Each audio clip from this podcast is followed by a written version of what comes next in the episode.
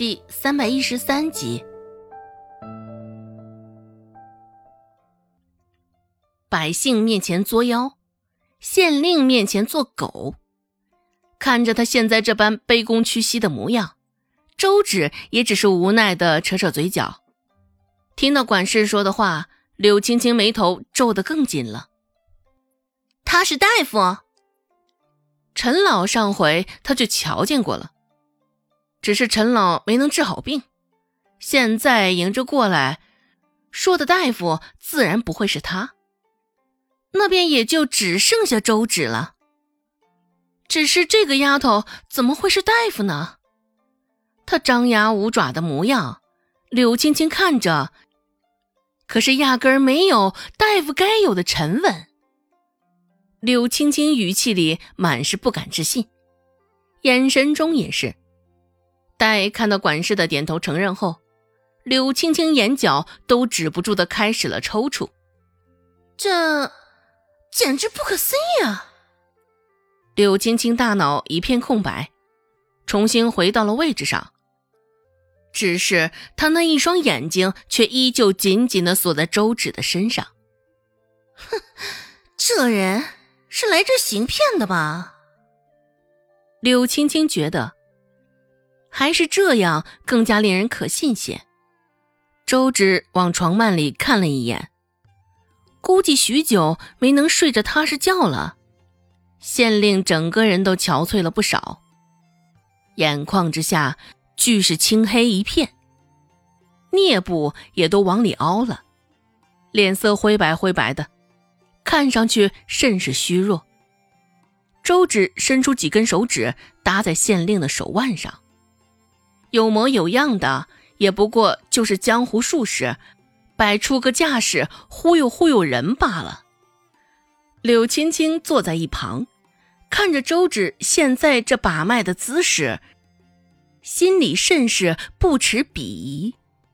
哼，花里胡哨的一套倒是学得不错，肚子里的墨水能有多少？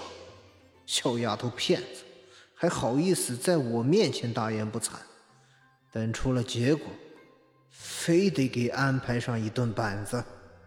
管事在一旁看着，也是忍不住的冷哼哼，对周芷现在这般行径也是不信任、不看好，等着看他的笑话。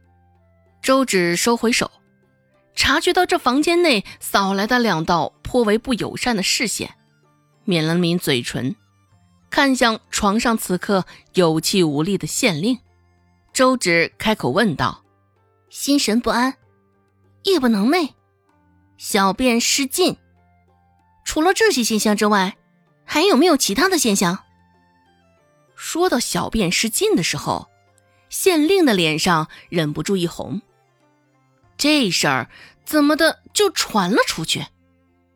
日后坐在衙门，他的脸可是往哪里搁呀？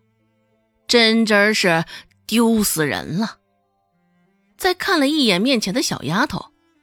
面上并无嘲讽之意，哆哆嗦嗦的，县令这才回应道：“现在还不不失禁了，也就头头两天。”这种话由他亲自说出口，县令更是觉得尴尬的无以复加。好在话说完，房间内没有出现什么奚落的笑声。看着周芷现在坦然自若的表情，县令甚至都怀疑这不是什么丢人的尴尬事儿。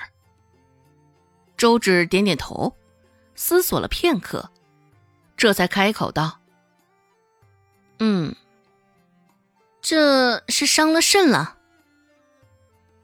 还未待周芷将话讲完，一旁的陈老就忍不住出声质疑：“胡说八道！”什么伤肾？这分明是伤了胆。胆子小是胆气问题。现在大人气血无法维持正常的运行，这也是胆的问题。我们常说的吓破胆，就是这个原因。大人也正是因为如此，你怎么说这是圣上的问题？周芷啊，年纪小没有经验是个问题，但这毕竟与大人的性命攸关，可不是什么话都能说的。像你这般胡乱诊断，不是救人，是在害人啊！当着县令的面。陈老说了不少话，不过他这些话也主要是在泼周芷的脏水。说实话，周芷做出这样的诊断，一方面陈老心里是得意的，只是另一方面又有几分的焦急。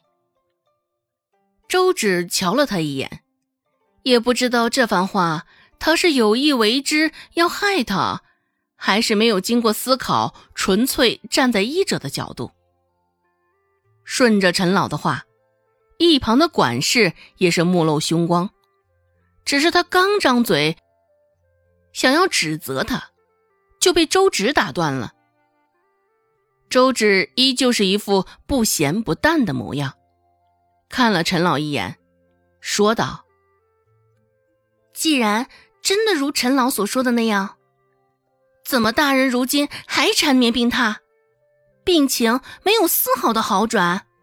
这，陈老不知道该说什么了。现在也真的是他理亏，更何况现在还当着县令的面儿，他也无法大言不惭的说些大话。周芷凉凉的继续说道：“按照陈老你说的，你没有治好大人。”是不是之前在害他？既然你都没能约束自己的言辞，你说这些话，配吗？此时陈老，你把他给气的，现在手都在直哆嗦。只是尽管如此，陈老还是没能找到什么给自己辩解的理由。本集播讲完毕，感谢您的收听。感兴趣，别忘了加个关注，我在下集等你哦。